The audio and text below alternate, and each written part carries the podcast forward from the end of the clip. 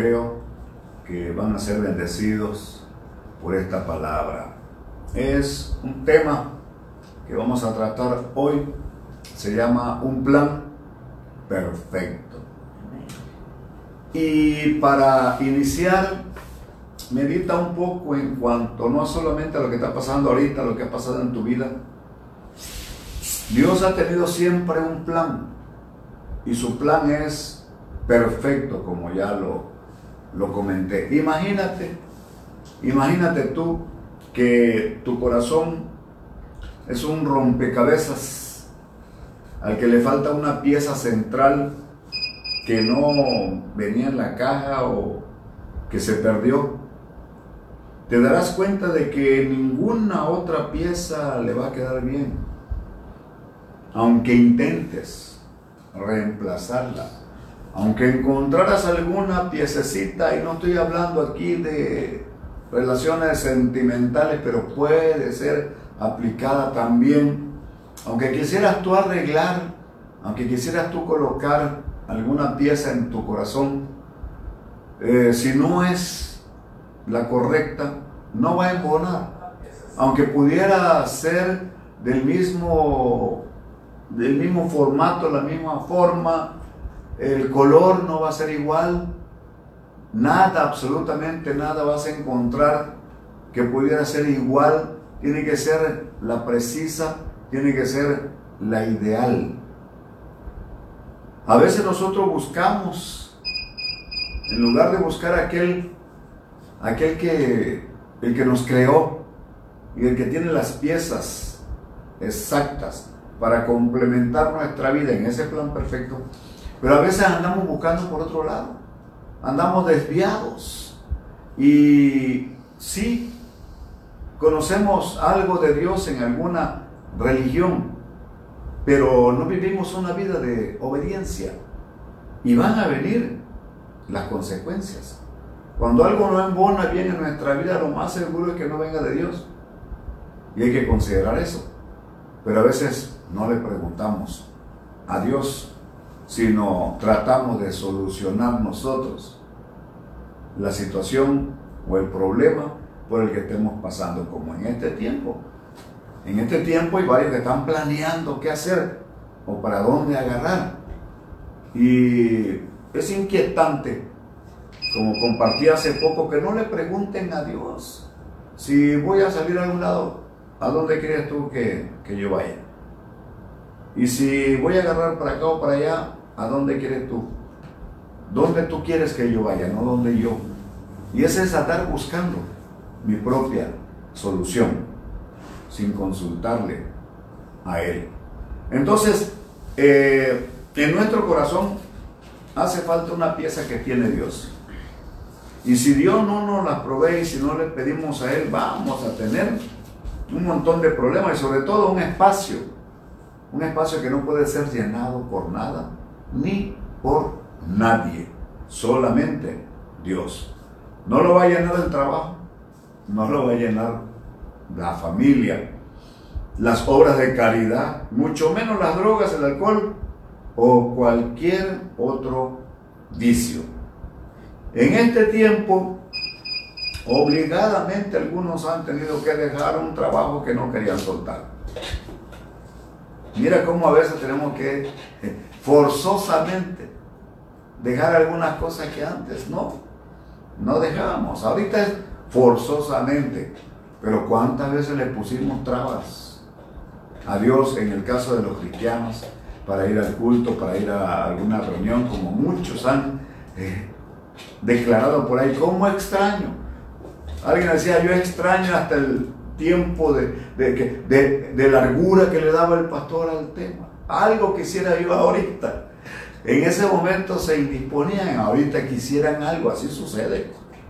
Así pasa.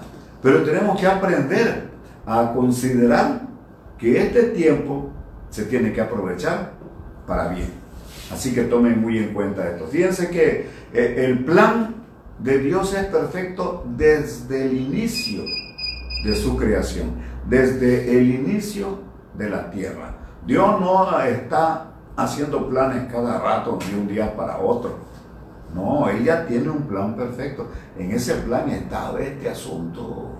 Esto no está sorprendiendo a Dios. Y créanme, si Dios ya había visto que iba a haber una consecuencia, principalmente por las fallas, por los errores, por las desviaciones tan horribles que hay en el mundo, en todo sentido, también Dios tiene ya la solución. Pero ¿qué pasa si aún sabiendo que Dios tiene la solución, no buscamos la solución que venga de Él, sino que nosotros estamos afanados, en casa, pero afanados, en casa, pero preocupados. ¿De qué salimos pues? ¿O de qué saliste? El plan de Dios desde cuando Adán y Eva era un plan perfecto. No incluía plaga, no incluía problema, no incluía el temor. El temor le entró a Adán después del pecado. El asunto fue el pecado, la desobediencia, ir a hacer algo que Dios le dijo que no hiciera. ¿Cómo pudo Adán conocer el miedo? ¿Y cómo no pudo conocer el arrepentimiento? Eso es algo que todavía me tiene pensativo. Porque no conocía el temor, no conocía el miedo y se fue a esconder. Tampoco conocía el arrepentimiento. Yo creo que sí pudo, que sí pudo Adán arrepentirse, pero no lo hizo. Y ahí están las consecuencias. Y no, no lo digo ya para que estemos echándole la culpa a Adán, porque la Biblia dice que cada quien va a pagar por su pecado. ¿Qué pasó con Adán? Fue separado de los beneficios y fue separado hasta de Dios. Hay una separación. El pecado separa. No es Dios, es el pecado que separa a aquel, al ser humano, a quien Dios ama, pero al cual no se le puede acercar por el asunto del pecado y no porque el pecado lo pueda contaminar a él. Es que es una barrera. Es una barrera que impide que Dios se nos acerque. Hay una ilustración eh, hermosa que habla de una puerta en la que está el Señor, o supuestamente hay una figura del Señor que está a la puerta. Pero esa puerta tiene una particularidad, no tiene picaporte, no tiene manera de abrir por el lado de afuera. Eso le corresponde al que está dentro. La decisión la tenemos nosotros. Por eso no está tan mal, pero tampoco tan bien. Decir, Señor, entra a mi casa y paséate, llévate todo, no está tan mal eso. El asunto es que el Señor no va a entrar si tú no lo invitas. Y si tú no abres la puerta. Y claro, estamos hablando de la puerta de nuestra casa, pero también podemos hablar de la puerta de nuestro corazón. Aparte de eso empezamos a poner excusas. Y las excusas que pueden ser más chiquititas, más leves, cuentan también para no poder tener, en serio, para no poder tener una buena comunicación, un acercamiento al Señor.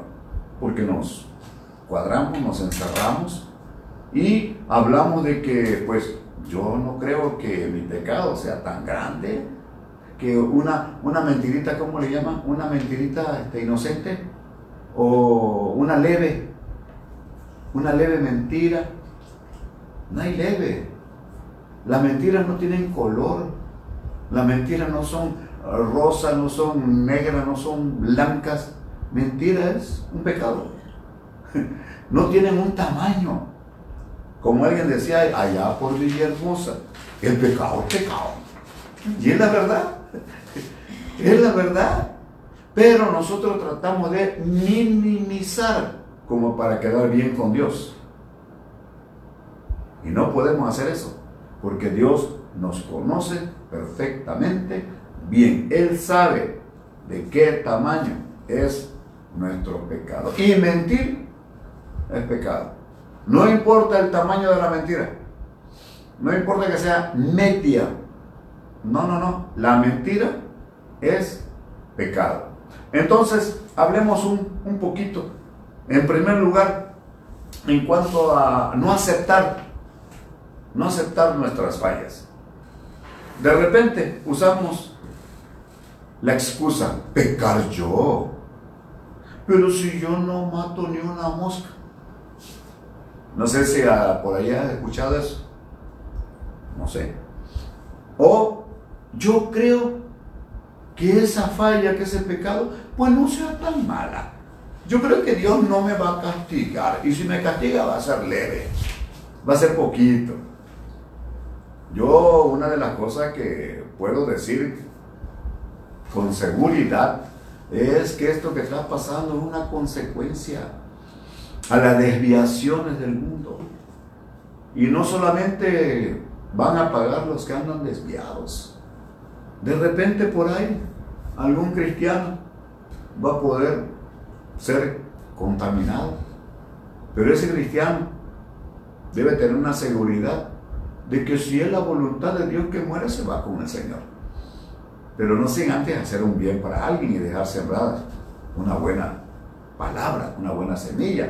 Pero también antes, antes de que alguien pueda partir eh, al cielo, tenemos que hacer una labor aquí. Y esa es una, una seguridad, es una seguridad que debemos de, de tener.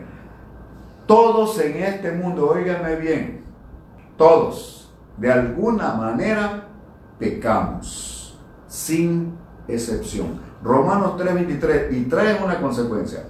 Por cuanto todos pecamos, están destituidos de la gloria de Dios. En una versión dice que cuando alguien peca no tiene derecho a entrar a la presencia de Dios. Entramos a la presencia de Dios cuando le pedimos perdón al Señor y Él limpia nuestros pecados. Adán estaba limpio en su inocencia, no conocía lo que era pecado.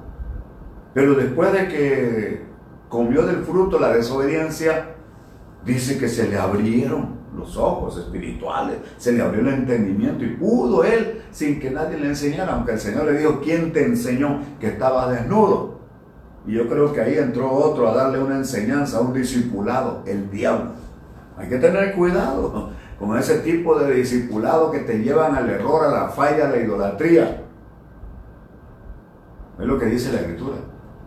Es lo que dice la Biblia. Escúchame bien, escúcheme bien. Dios nunca va a autorizar o va a aprobar algo que Él prohíbe. Nunca. De ninguna manera. No se va a desdecir. Ni tampoco va a minimizar. Él no nos va a consentir. Él nos va a decir, este es tu pecado y por ese pecado tienes que pagar o te arrepientes. Romanos 3:23 lo volvemos a leer, a leer Dice, por cuanto todos Por cuanto todos han pecado. Cuanto todos han pecado. Yo les hablo muy claro y les digo sinceramente, el hecho de que seamos cristianos y seamos pastores no significa que no pequemos. Pero nosotros ya tenemos una seguridad de un perdón, de una limpieza de nuestros pecados. Y tenemos la presencia del Espíritu Santo, que es quien nos redarguye, así dice la palabra, o nos hace reaccionar para arrepentirnos. Y el Espíritu Santo solamente mora en aquellos que le han entregado su vida a Cristo. Desafortunadamente es una verdad bíblica. Así que todos cometemos pecado, ¿ok? Esa es una realidad. ¿Qué cosa es lo que Dios quiere entonces que reconozcamos? lo que él ya sabe.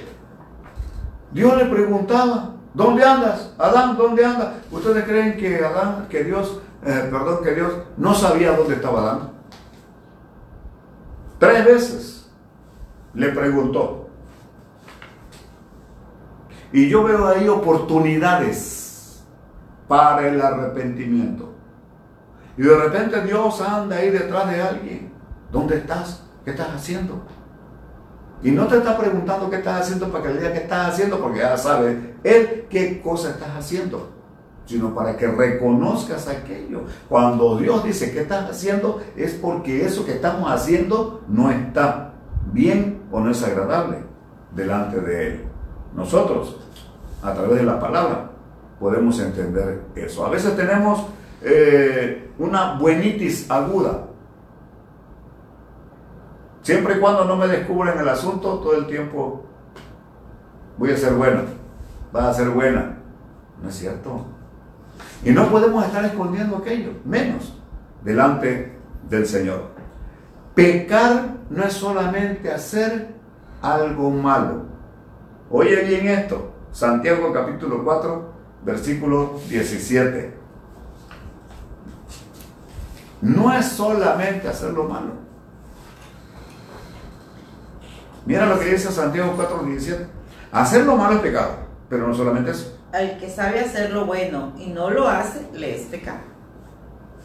Mira, de verdad, no necesitamos tanta profundidad bíblica para saber qué es bueno y para saber qué es malo. Lo que necesitamos es sabiduría de Dios para decidir qué es bueno y tomo por lo bueno, qué es malo y no entro. Por eso cada quien va a pagar por su propio pecado, porque cada quien puede decidir. Todo el mundo sabe que un vicio no es correcto. Yo me defendía mucho, me defendía mucho que no se metieran conmigo por el alcoholismo. Y yo decía, como de muchos otros por ahí, yo sé, yo tengo valor, yo tengo fuerza para dejar esto. Nunca lo podía dejar si no hubiera sido por el Señor, quizás ya muerto estuviera yo. Y quién sabe dónde. Porque como yo no era cristiano, no tenía Cristo en mi corazón, mm, difícilmente hubiera yo ido al cielo. Son dos cosas. Dice aquí que no solamente se trata de aprender a no hacer el mal, sino también hacer el bien. Y el que no hace lo bueno, también le es pecado. Tenemos problemas. Hay grandes problemas. Nos defendemos mucho. No, si yo no hago las cosas malas. He conocido un montón de gente He conocido un montón de gente que así lo hace. No estamos a veces dispuestos a reconocer que estamos mal, que estamos haciendo las cosas mal. Ok, ahora, Romanos capítulo 6, versículo 23. Porque la paga del pecado es muerte, mas la dádiva de Dios es vida eterna en Cristo Jesús, Señor nuestro. La paga es lo que te mereces lo que nos ganamos. Aquellos que trabajan en plataformas, a la catorcena, ya estás yendo al, cajero. Antes de la catorcena. Antes de que llegue el día de la catorcena ya estás en el cajero a ver si ya cayó. No lo hacemos así, ¿verdad? Con el asunto del pecado. Quisiéramos que se retrasara o que no llegara pero como ya no los ganamos. ¿Se están dando cuenta? Hay cosas que recibimos porque ya no las ganamos. Y si no nos arrepentimos, eso va a venir. 500 mil oraciones y liberaciones no van a funcionar. No funcionan. La palabra de Dios se tiene que cumplir a como Él la dice. Hay dos cositas en este versículo. Porque la paga del pecado es muerte. Y muerte significa separación. Cuando Dios le dijo a Adán, vas a morir, no le dijo, vas a caer tieso. No, vas a ser separado. Y el pecado nos separa de las bendiciones de Dios. Y mientras no reconozcamos, vamos a andar errantes como anduvo Adán. La consecuencia sobre Adán vino hasta para con su familia. Y eso es lo que tenemos que evitar, ser honestos con Dios. Mira, si ya vamos a sufrir las consecuencias de nuestros pecados, amén. Pero que no dejemos herencia de maldición. ¿Qué ejemplo estamos dando ahora como, como cristianos? Nuestros hijos están viendo a alguien fuerte o están viendo a alguien que está temblando. Que hoy en las noticias ya apareció uno ya hubo otro contaminado y ya temblando están. Que no vaya a ser que vaya a llegar, oye, en lugar de ponernos a orar y reprender y declarar lo que la Biblia dice, el Salmo 91 no va a llegar, no va a llegar. Pero algunos hasta lo están llamando con su miedo, con su temor. Ahora, la segunda parte, mira, hay una, hay una cosa que antes de entrar a la segunda parte, todo va a traer una consecuencia. Si tú te pasas un semáforo, te dan una multa. Si tú cometes una falla, te van a justiciar. Si tú te robas algo y te descubren, te van a alinear. ¿Cómo está nuestro México ahora? No quiero meterme en asuntos políticos, pero tal pareciera que todos esos robos que hubieron, nadie se iba a dar cuenta porque eran cosas que hacían especialistas. Y ya está saliendo. Ahora. Y algunos no lo aceptan. Tenemos que estar orando por nuestro México, porque es una realidad, sin meternos, repito, en asuntos políticos, ha sido saqueado. México tiene riqueza como no nos imaginamos.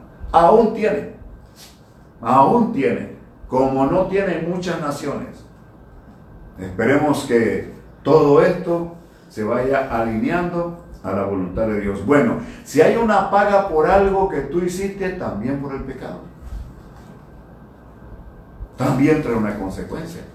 Pero aquí podemos hacer algo, un intercambio con el Señor. Aquí en Romanos 6, 23 dice, porque la paga del pecado es muerte, más la dádiva, don, regalo, oye bien eso, de parte del Señor es vida eterna. Y dice, en Cristo Jesús. Importantísimo eso. En Cristo Jesús. Óigame bien esto, el nivel de autoridad que hay en el cielo. Padre, Hijo y Espíritu Santo. Y de allí para abajo. No hay intermediarios acá. No hay. En la Biblia nunca aparece que se interprete en alguna. Esa es otra cosa. Pero bíblicamente no. Bíblicamente no. Y la Biblia dice que solamente hay un, intercesor o intermediario entre Dios y los hombres, Jesucristo. Allí no hay vuelta de hoja bíblicamente hablando. Pues Cristo Jesús, que vino a morir por nosotros los pecadores, nos ofrece un intercambio. Su sacrificio a cambio de los pecados. ¿Quién se atreve a hacer ese tipo de intercambio? Aquí en la tierra todo el mundo busca un intercambio, pero beneficiado yo. En este tiempo los negocios están aprovechando. Es la verdad. Es la verdad. No se está buscando un beneficio para la gente, se está buscando un beneficio para los dueños de las empresas y sobre todo de las grandes empresas. Miren, yo les doy un consejo. Si vamos a estar comprando, porque tenemos que estar comprando, vaya a los puestecitos, vaya a las tienditas. Hay que apoyar a nuestra gente, a la gente que, está abajo, que está luchando, que está luchando, que está invirtiendo y que se está arriesgando. Y cristianos, hermanos, oren por ellos. Bendigan cada negocio. Si no se baja de su vehículo, vaya bendiciendo, así lo hacemos nosotros.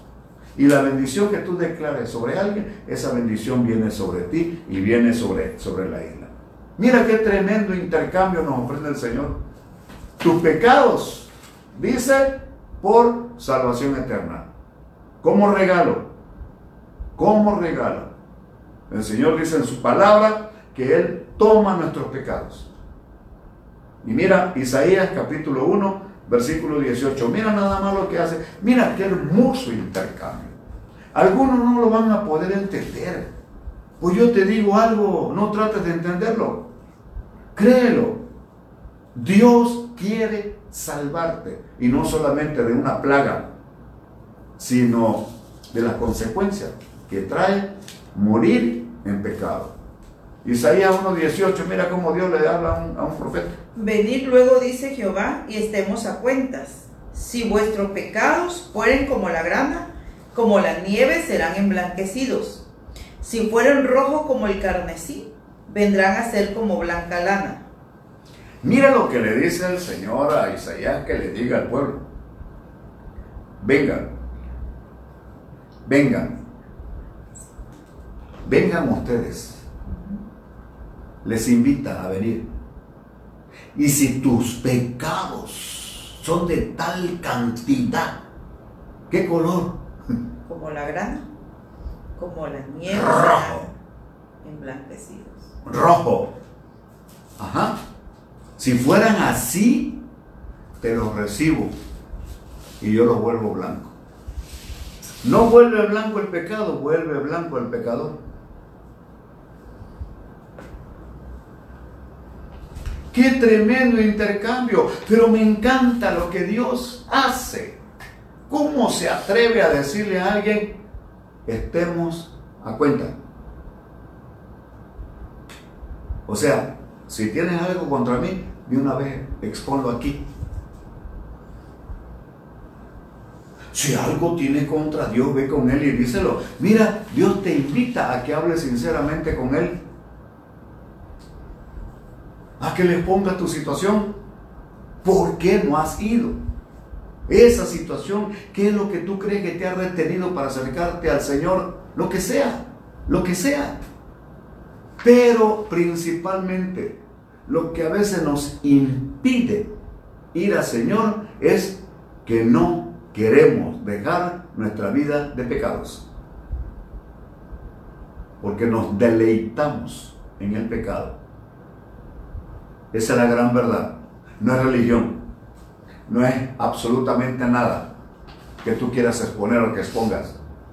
Es la defensa de tu vida como la llevas. Todo el mundo sabe que cuando alguien se convierte en cristiano tiene cambio. Es la verdad. Debe haber un cambio. Es la verdadera muestra de salvación de alguien. Cuando su vida va cambiando, entra en un proceso de cambio. Pues a esa gente es a quien Dios le dice, vengan, ven y estemos a cuenta. Si tiene algo que reclamarme, órale. Y si tiene pecados, tráelos. Y así como los trae, óigame bien, venir al Señor es a como estás con tus pecados. En ningún lado vas a encontrar limpieza de tus pecados. La religión no limpia, el que limpia es Cristo. Y si vienes con tus pecados, Él perdona los pecados y nos limpia con su sangre preciosa. Escúchame, el rojo hermoso de la sangre de Cristo limpia el rojo asqueroso del pecado y vuelve blanco al pecador. Aleluya, como blanca lana. Ajá, gloria a Dios por eso. Así que la decisión, ¿quién la tiene? Quiero ir terminando con esto. Mira, Hebreos capítulo 4, versículo 15 al 16. ¿Sabes que ahora podemos llegar directamente a Él? Por medio de Cristo. Porque no tenemos un sumo sacerdote que no pueda compadecerse de nuestras debilidades, sino uno que fue tentado en todo según nuestra semejanza, pero sin pecado. Acerquémonos pues confiadamente al trono de la gracia para alcanzar misericordia y hallar gracia para el oportuno socorro. Para el oportuno socorro. Vuelvo a repetir, aquí el asunto nos compete a nosotros a ti. Y escúchame, personalmente a ti, individualmente a ti. Porque el Señor perdona los pecados de cada uno que viene, no en equipo. No estés esperando que venga tu esposo, que venga tu esposo, que venga.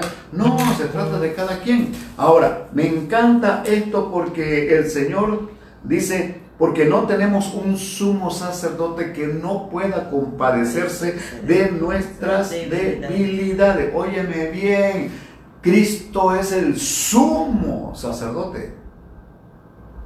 No hay otro arriba de él. El sacerdocio terrenal tiene sus limitaciones. En el Antiguo Testamento tenían que llevar su sacrificio. A propósito, ya en este tiempo el sacerdocio ya no es un traje es una identidad, es una Amén. función. Amén. Es hermoso esto. Y el sumo sacerdote es nuestro Señor. La Biblia dice que a los varones y mujeres nos hizo reyes y sacerdotes. Qué tremenda palabra. Eso es lo que tenemos que creer. Ahora dice que no pueda compadecerse de nuestras ¿qué? debilidades, sino uno que fue tentado en todo según nuestra naturaleza. Cristo como humano fue tentado en todo, tremendo, pero Él venció en todo. En lo que tú quieras pensar, en lo que tú hayas pasado, en lo que tú estés pasando como tentación. El Señor también. Ajá. Y venció. Y Él es, Él es el que se pone delante de nosotros para vencer también toda tentación, todo ataque del diablo y toda plaga, la que sea. Y dice el versículo 16, acerquémonos pues Confiadamente. confiadamente. ¿Estás oyendo? La invitación es para los que están padeciendo debilidades.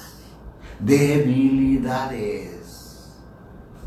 Nos acerquemos confiadamente al trono de la gracia. El trono de la gracia donde se recibe gratuitamente lo que tú vayas a pedir, pero principalmente salvación eterna. Si alguien en este tiempo muriera por este virus, por esta enfermedad o por cualquier otra, como cristiano, se va directo al cielo. Y todo aquel que muere en Cristo, viera la paz que tiene en su corazón, en su alma, en su ser. Principalmente cuando está convencido y cuando tiene también un momento de arrepentimiento, dejando sus pecados en el Señor. Para alcanzar misericordia. ¿Sabes quiénes son los que necesitan misericordia y que deben acercarse al trono de la gracia? Los que están mal. A esos son los que invita el Señor. Los que en verdad no merecen ni siquiera el perdón de alguien. Pero Dios dice, yo sí te lo doy, porque Él practica la misericordia, principalmente para el pecado. Y hallar gracia para el oportuno socorro. Te tengo una gran noticia. Este es tu día para alcanzar el oportuno socorro. Mira, hay cosas que de manera podemos llamarle natural está ocasionando esto. Algunos hogares no tienen la provisión. Estamos orando por todos, pero hay una realidad. Hay un montón de gente que no se apercibió con tiempo.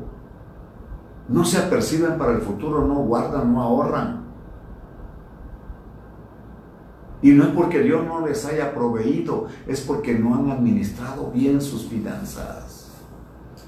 Y aparte también se han automaldecido, hablando mal de las autoridades, hablando mal de otros, tomando un lugar que no les compete. Dice aquí, versículo 16 de, de, de em, Hebreos. Ah, bueno, ya lo leímos. Vamos a regresar, por favor, a Isaías 1, eh, 18 y vamos a leer 19 y 20. Con esto, ahora sí, con esto termino. Dígame amén allá, hermanos. Isaías 1, a ver, por favor. 18, ¿qué versículo? Eh, el 19 y 20. Ya leímos el 18, ¿no? Dice, Ajá. venir luego, dice Jehová, y estamos a cuenta. Ahora, 19. Dice, si quisieres y oyeres, comieres el bien de la tierra, y no quisieres y fueres rebelde, seréis consumido a espada por la boca de Jehová lo ha dicho Si oyereis y quisieres, comeréis el bien de la tierra. de la tierra. Pero si no, Y fueres rebelde, Mm. seréis consumido por sus propios actos. viene la consecuencia. Tenemos que estar intercediendo por todo el mundo. Pero no todo el mundo va a ser salvo. Hay requisitos. Estamos orando por la provisión para todos, aún para los cristianos infieles, porque los hay. Sin embargo, van a tener que pagar las consecuencias de la rebeldía, de la desobediencia, no es amenaza. Es lo que Dios siempre ha dicho. Medita en tu casa.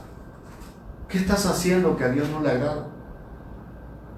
Si no lo puedes percibir, pregunta, dile Señor, muéstrame. Pero hay cosas buenas que debieras estar haciendo y que no las haces. Eso es pecado. Y algo bueno para ti es que recibas a Cristo en tu corazón. Amén. Bueno es para ti. Bueno es para ti que aprendas a depender del Señor. Yo oro antes de terminar para que esta palabra penetre lo más profundo de tu ser y te lleve a un arrepentimiento sincero. ¿Ibas a comentar algo? No. Ah, ok. Entonces, al rechazar a Cristo, ¿qué pasa? Sigues igual de perdido. Cristo vino, dice el Evangelio de San Juan, a salvar a los pecadores, no a condenarlos. Vino a liberarlos de la condenación del pecado. Al no aceptar a Cristo, siguen en la condenación. Cristo no condena. No somos condenados por seguir a Cristo. No están detrás de nosotros los ángeles. No están detrás de nosotros absolutamente nadie, nadie que haya sido enviado por Dios para causarnos maldición. De ninguna manera. Si estamos obedeciendo el mandato de Dios de entregar nuestra vida a Cristo, su Hijo, es la base de toda buena religión si se le quiere llamar así.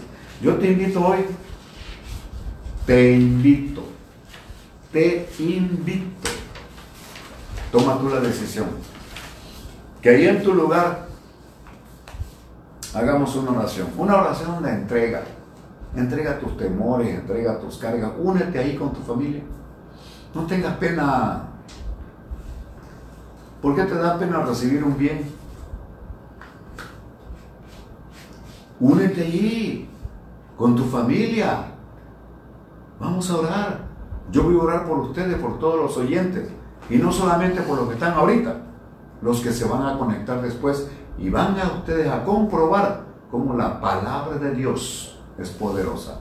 Padre, en el nombre de Jesús, levanto mi voz en este momento al Dios de los cielos, al Dios que tiene poder sobre todo, sobre la tierra, sobre el universo orando, Padre, en este momento, porque tú les muestres a los que están oyendo que no hay nadie más que pueda salvar en este mundo, sino solamente tu Hijo Jesús, que enviaste a morir en esta tierra por los pecadores, pero que resucitó y ahora está vivo y está sentado a tu diestra. Y oro, Padre, pidiéndote que les abras el entendimiento, Espíritu Santo, ayúdanos aquí. Espíritu de Dios, ayúdanos a abrir el entendimiento, sobre todo de aquellos, Señor, que han sido reacios a recibir tu palabra, a sujetarse a la obediencia, que en este momento tengan un momento de arrepentimiento, que si no supieran hacerlo, que sigan esta oración con un servidor. Digan conmigo ahí todos en casa, Señor Jesús, perdónanos Perdona todas nuestras fallas, todas nuestras rebeldías. Perdónanos porque nos hemos defendido mucho, a pesar de estar conscientes de que estamos mal, de que hemos actuado de manera errónea. Padre, si quisieras tú parar no solamente esta plaga, sino toda consecuencia por nuestros pecados, te lo agradeceríamos mucho. Perdónanos, Señor. Perdónanos, Señor, en lo que hemos hecho, si a propósito o de manera inocente, lo que está ocasionando esta situación. Perdónanos, Señor, por estar culpando a una nación. Perdónanos, Señor, por estar señalando a otros. y no estar nosotros advertidos de que podemos también padecer de lo mismo que otros han padecido. Pero líbranos de eso, Padre, danos seguridad. La seguridad de tu presencia, la seguridad de tu cobertura, la seguridad de que tu sangre preciosa es. rociada sobre nosotros como tu palabra lo dice y ningún mal nos va a afectar. Pero para tener esta seguridad, clamamos a aquel que derramó su sangre. Señor Jesús, hazte cargo de mi vida, hazte cargo de mi hogar. Y yo declaro que mi casa, que mis propiedades, que mi negocio es territorio de Jesucristo y que ninguna arma forjada que se levante va a tener éxito. Al contrario, yo voy a tener éxito en contra de toda acechanza del enemigo. Hoy, digan conmigo, hoy para que lo escuche Satanás. Cristo se hace cargo de mi vida. Cristo Jesús me rodea con su gracia, como con un escudo. Me protege, con su sangre y absolutamente nada vas a poder hacer ni en contra mía ni de mi familia. Di conmigo por mí, al haber recibido a Cristo en mi corazón, mi familia también es guardada y es librada de todo mal y es también llevada a la promesa de la salvación.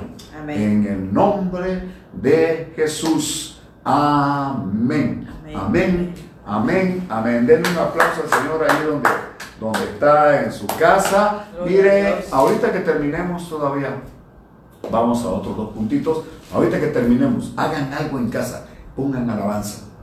Aquí no pudimos poner, pero pongan en casa. Terminen adorando, terminen alabando. ¿Cuál es el problema con el tiempo? Aprovechen bien el tiempo porque los tiempos son malos. Bendiciones. Quiero dejar esta palabra en sus corazones eh, porque dice el Señor en Isaías 44:3, porque yo derramaré agua sobre el sequedal y río sobre la tierra árida. Mi espíritu derramaré sobre tu generación y mi bendición sobre tus renuevos. En este tiempo que estamos pasando sobre tierras áridas, esta aridez que está pasando, hay una promesa del Señor que dice que en medio de eso Él va a derramar de su espíritu. Y no solamente en ti, en tus generaciones. Y estemos confiando, iglesia, que estamos cubiertos con la sangre del Cordero. Solamente no tentemos al Señor. Tenemos que obedecer. Y algo muy importante para ti, iglesia, nueva idea. Estás guardado en el hueco de su mano. Aleluya. Y todo hijo de Dios que cree está guardado en el hueco de su mano. No te salgas de allí. Hoy te bendecimos, hoy declaramos que la sangre de Cristo tiene poder y está sobre ti. Toda persona que ve y vio o va a seguir viendo esta transmisión, desde ya lo bendecimos. Abrimos cobertura desde este lugar, desde nuestro lugar de oración sobre tu vida, sobre tu familia, la familia que está cerca, la familia que está lejos, a tus padres. Muchos de ustedes tienen sus padres en otros estados, en otras ciudades. Desde aquí los bendecimos, declarando que por causa tuya, por tu oración, ellos reciben bendición allá donde están y cobertura. Así que, mis amados, no temamos, estamos cubiertos. Ahora vamos a pasar a un momento muy especial que es también parte de la adoración. Dice la misma palabra que Dios le dio una orden a sus hijos. En Éxodo 25, 2 dice, di a los hijos de Israel que tomen para mí ofrenda de todo varón que le diere de su voluntad de corazón y tomaréis mi ofrenda. Y hoy vamos a ofrendar delante del Señor porque la, la ofrenda también es, es un reconocimiento del ser humano, es decir, tú eres mi Dios. A ti traigo mi voto, a ti te ofrendo, porque todo Dios en la tierra se le pone ofrenda. Así es. Desde los ancestros. Entonces, hoy reconocemos que el Dios de los dioses, el gran yo soy, es el único digno de recibir las ofrendas y la ponemos en su altar y ahí la pones tú en tu casa. Padre, recibe esta ofrenda como olor fragante delante de tu presencia, Señor declarando, Señor, que sube con olor fragante delante de ti y aromatiza tu altar, Señor. Y cada hogar es aromatizado Sí, con tu olor fragante, Señor, en tus manos, Señor, y multiplica sus finanzas. Bendigo las finanzas de tu pueblo, Señor, Amén. declarando que la harina No y el aceite no no, va, no va a escasear en este tiempo Amén. hasta que la lluvia venga, Señor. Lo declaramos y lo creemos en el nombre de Jesús. Aleluya. Amén. Amén. Les esperamos el domingo en esta transmisión, 10 de la mañana. Le toca a una servidora eh, darte el mensaje. No te lo pierdas. Te recomiendo que te sientes en tu mesa o enfrente de tu televisor con tu familia. Es domingo, día del Señor. Dedícale esa hora al Señor. Que no estés trabajando a esa hora. Una hora para el Señor. Dios te bendiga y te guarde. Y haga resplandecer su rostro sobre ti. A las 12 nos vemos desde el altar. Voy a estar transmitiendo algunas cápsulas breves de ánimo, de aliento, de promesas de bendición. Dios le bendiga. Nos vemos pronto.